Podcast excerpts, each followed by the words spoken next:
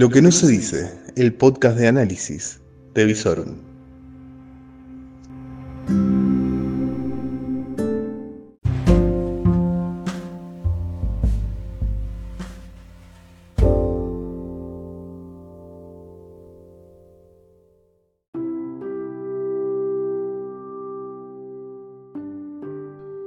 Muy pero muy buenas noches. Soy Lucas Arzamendia y hace 35 noches que no salgo de casa. Esto es un capítulo nuevo de Aislados. Tu podcast para pasar la cuarentena. ¿Cómo les va? La verdad yo muy contento de estar de nuevo con ustedes. Está terminando el 22 de abril mi natalicio, así que me pueden dejar los saludos de feliz cumpleaños, aunque sean atrasados, no importa, los acepto. Facebook, Twitter, me buscan Lucas Arzamendia, es mi nombre, como ya lo saben. Miércoles, día de mitad de semana.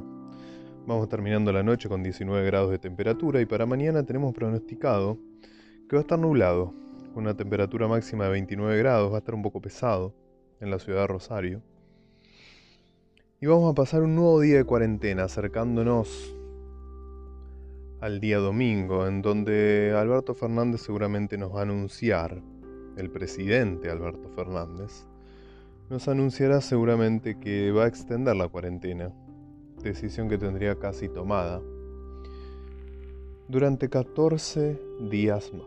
Claramente va a extender la cuarentena como regla general, pero la excepción se va a ir ampliando. Por ejemplo, en el día de hoy supimos que en algunas provincias, como eh, Neuquén, por ejemplo, están pidiendo que los profesionales como abogados, contadores, escribanos puedan retomar sus actividades. No así en provincias como Santa Fe, Buenos Aires o la ciudad de Buenos Aires. Eh, así que también se estaría mm, retomando parte de la obra de la construcción privada, con muchos, pero muchos cuidados y sin que haya hacinamiento, y lo que sigue siendo un total desafío para retomar las actividades, sobre todo en las grandes ciudades como Buenos Aires, Rosario, Santa Fe, Córdoba, Mendoza, es el tema del transporte público.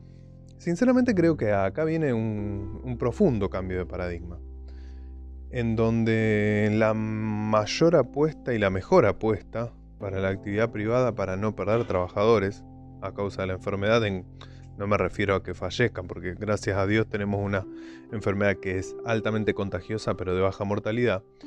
Va a ser la adopción de la bicicleta. Sí, sí, sí, sí, señores, porque usted empleador. Si hay algo que le conviene es que su empleado, si se retoma la actividad, no se enferme. Por lo cual, usted podría claramente optar en el trade-off de empleado sano le doy media hora más para su transporte, es decir, en un turno de 8 horas lo hago trabajar 7 horas y media, por ejemplo, y que pueda transportarte tranquilamente en una bicicleta, dándole un espacio para higienizarse cuando llega, y claramente va a ser la opción más saludable para evitar el colectivo que colectivo, tren o cualquier otro medio de transporte, sobre todo en ciudades medianas o de distancias transitables como Rosario, Córdoba, Santa Fe, porque claramente los colectivos van a ser focos de contagio si volvemos. Y claramente para las ciudades del interior sobre todo, la bicicleta, la moto, porque claro, llegar a un auto si uno no tiene auto es bastante difícil, pero van a ser las opciones eh, saludables, por lo menos mientras no haya temperaturas extremas. En el, qué sé yo, fines de junio, julio, agosto, por ahí la bicicleta va a estar un poco complicado, pero qué sé yo haciendo un poco de ejercicio, por ahí se va el frío. No sé, cuestiones que nos va a ir cambiando la vida la presencia del coronavirus. En cuestiones de números, ¿quieren saber los números? A nivel nacional, contagiados, 3.288, 159 fallecidos, 872 recuperados. Con lo cual tenemos 8 nuevas muertes y 144 casos. Hoy estuve viendo en redes sociales un análisis que hacía Martín Tetaz sobre la situación de el desarrollo del virus en todo el país. La realidad que eh, se ve que a nivel nacional el virus está controlado. Tenemos varias excepciones. Las mayores excepciones se presentan por sobre todas las cosas en provincia de Buenos Aires, donde la curva, a diferencia de por ejemplo Ciudad de Buenos Aires, que está muy cerca, la curva de Ciudad de Buenos Aires está estabilizando y tratando de bajar, y en cambio la curva de provincia de Buenos Aires es claramente ascendente, en casos en las últimas 3-4 semanas. ¿Será consecuencia del 3A? Del fatídico viernes en donde se conjugaron todos los jubilados tratando de cobrar junto con los beneficiarios de la AUH? No sé, cuestiones que irán analizando los epidemiólogos, pero eh, provincia de Buenos Aires es un foco que todavía no está controlado. Lo mismo sucede en Neuquén, en Río Negro y por sobre todas las cosas en Chaco, donde hay una clara circulación del virus. Sin embargo, provincia de Santa Fe, si bien tenemos nuevos contagios en el día de hoy, que ahora les voy a pasar a contar, tenemos la curva bastante estabilizada. Ciudad de Santa Fe, por ejemplo, hace 12 días que no tiene un caso positivo. Claramente Ciudad de Santa Fe tiene que pensar en cortar sus accesos, poner férreos controles para poder retomar su actividad medianamente normal lo antes posible, lo cual también le va a dar una actividad mucho más normalizada a la administración pública de la provincia. Fíjense que lo que es Santa Fe tenemos un caso en Rosario, un caso en Funes y tres en Venado Tuertos y todos están enmarcados casi en lo que es el contagio con alguien que viajó del exterior. Por lo tanto, la cuestión de circulación eh, comunitaria está bastante limitada. Algunos casos de Rosario y bueno, la fatídica ciudad de Rafaela que sigue bastante descontrolada.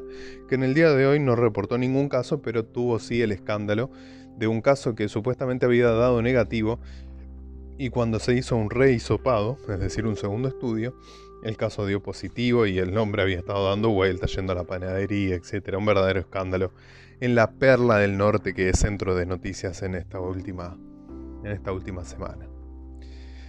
Así se va desarrollando esta pandemia, pandemia que golpea y fuertemente a la economía, pandemia que tiene una cuarentena que deberá seguir siendo administrada, administrada con cada vez más flexibilización de las actividades, en donde seguramente vamos a ver el día domingo o el día sábado, donde suelen adelantar las medidas, que se retoman muchas actividades, sobre todo en las provincias del sur y del norte.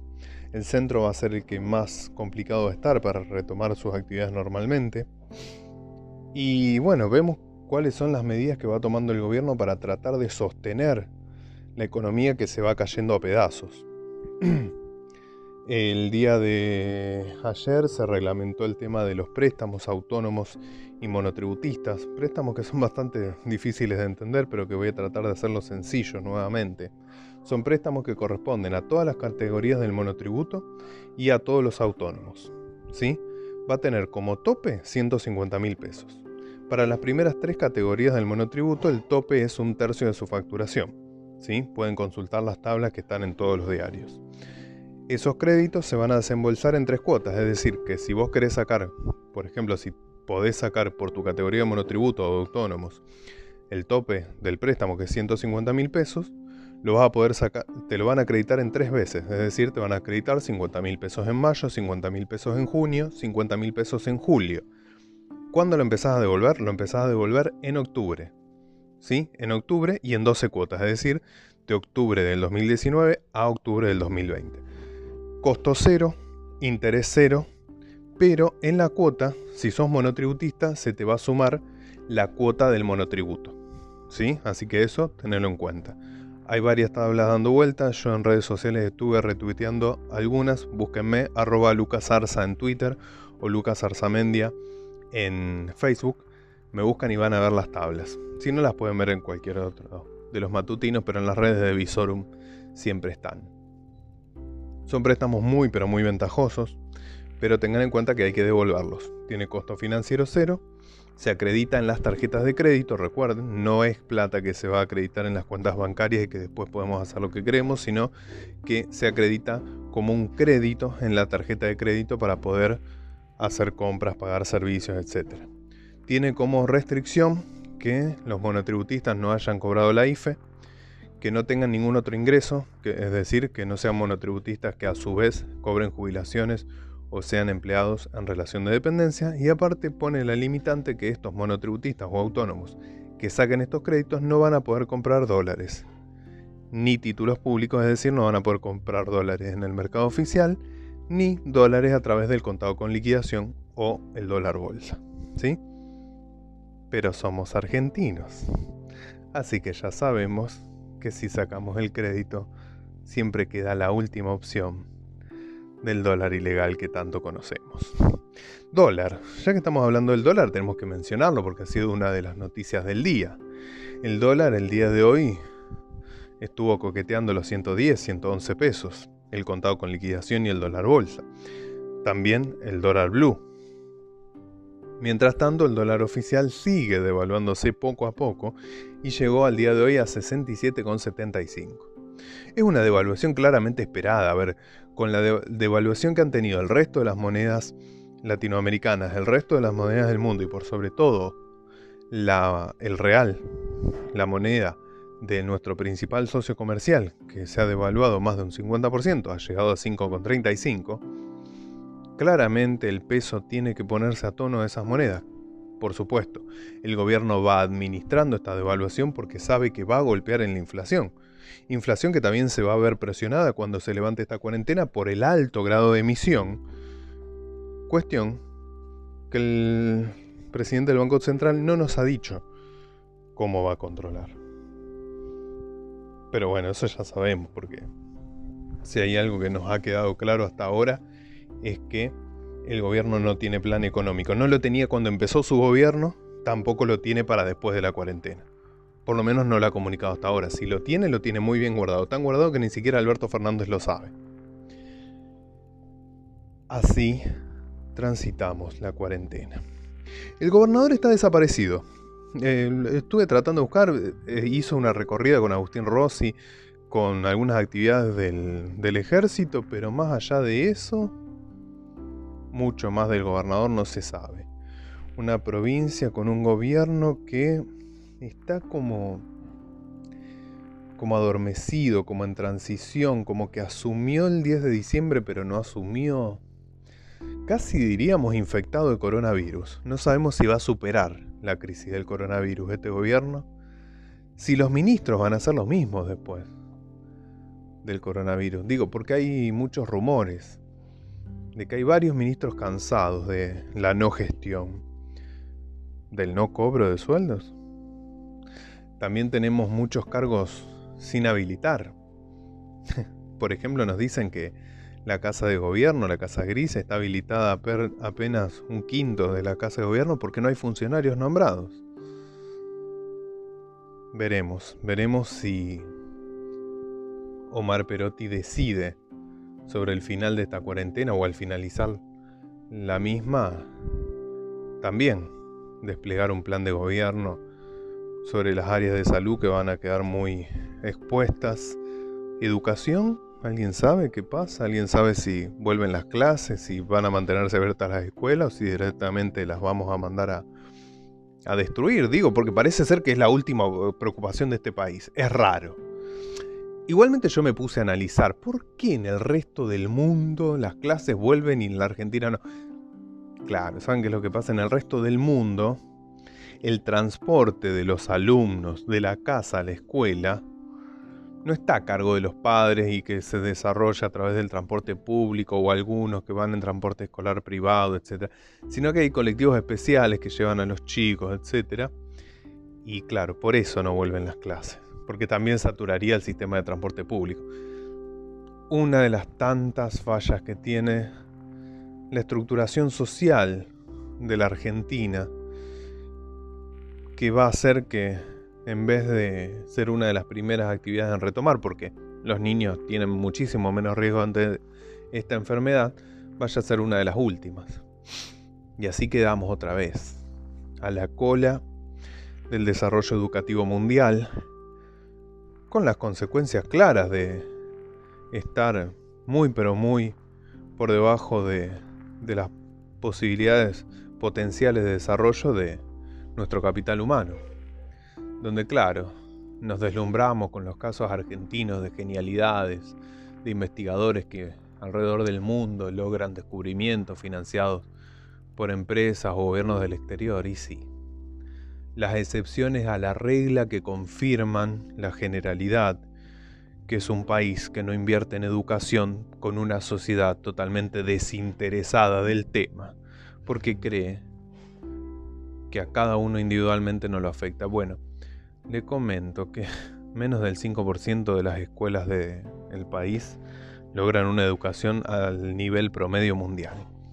El resto son desastrosas, así que si usted está escuchando este podcast y tiene un hijo, un nieto, un sobrino, lo más probable es que ese chico esté yendo a una escuela que le va a dar una muy mala educación, que va a estar muy por debajo de la educación promedio mundial que es la que garantiza insertarse en el siglo XXI, tanto laboralmente como culturalmente, como para poder desarrollarse en el siglo XXI. Y claro, ¿por qué sucede esto?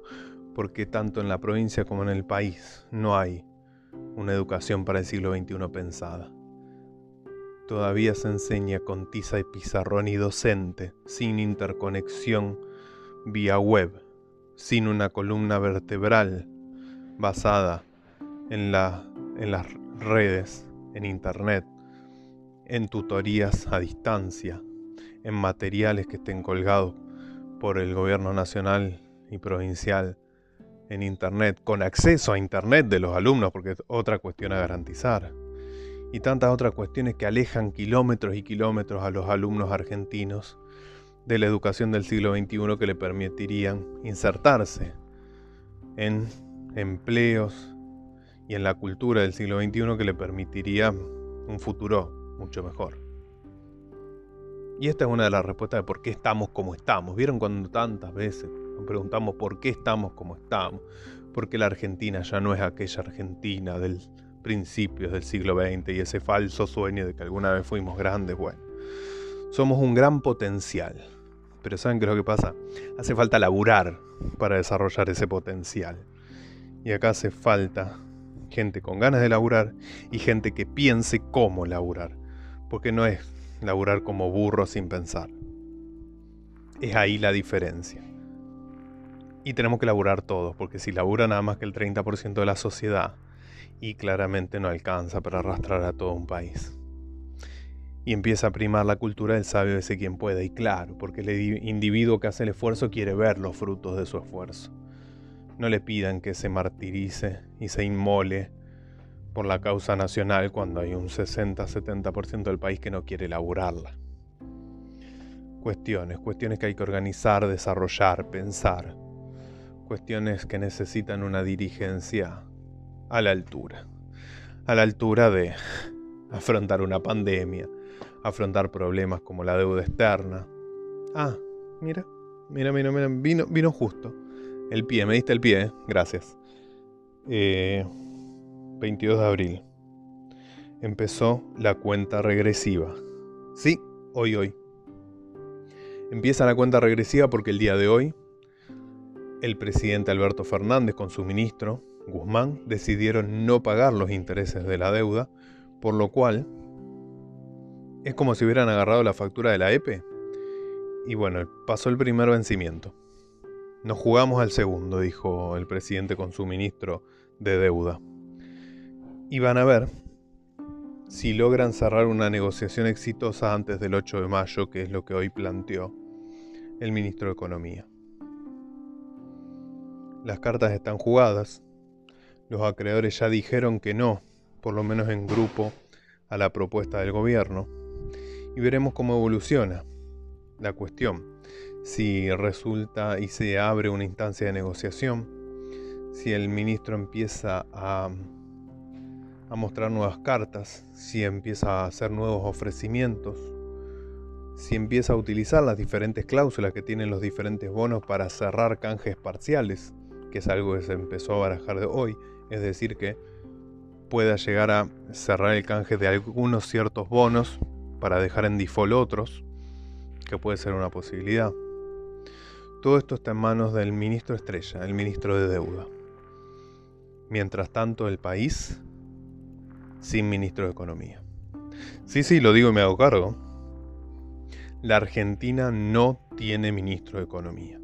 Tiene un ministro de Deuda, que es el ministro Guzmán, que para eso vino. Y nada más. Después tiene un, como un secretario de la producción, que vendría a ser Culfas, que está ahí como queriendo ser una suerte de ministro que maneja algunas palancas, pero no mucho más. Y hasta ahí llegamos, muchachos. No pidan plan económico porque no hay ministro. Entonces, si no hay ministro, no hay coordinador, no hay nadie pensando globalmente la cuestión económica. ¿Cómo se sale de esta cuarentena en términos económicos? No sé. ¿Lo sabe el, el presidente? Tal vez. ¿Vendrá un recambio de ministros después de que se cierre la cuestión de la deuda? Podría ser. Solo preguntas. Cuando hay preguntas hay incertidumbre. Cuando hay incertidumbre, sube el dólar, sube el riesgo país, sube el riesgo de todos, sube el riesgo vida, porque sube el riesgo de la inflación, sube el riesgo de que vos pierdas tu laburo, sube el riesgo de que lo que ganás a fin de mes no te alcance. Así estamos, en tiempos de coronavirus, bajo la presidencia de Fernández y Fernández, y tratando de sobrevivir. Solo por hoy, un día a la vez, por lo menos hasta que pase esta cortina de humo que es la cuarentena. Después me parece que sí, finalmente, se le va a cumplir el sueño a Fernández. Lo que va a encontrar detrás de la cuarentena seguramente sea tierra arrasada. Nos vemos mañana. Perdón si los dejo un poco intranquilos, pero ¿qué quieren que les mienta? No les voy a mentir. Así estamos. Por lo pronto disfrutamos de esta brisa otoñal. Vamos a tener un fin de semana lluvioso, así que vayan comprando cosas ricas para tomar y comer Vayan comprando té, café, porque empieza la mejor época del año, el otoño. Hasta mañana.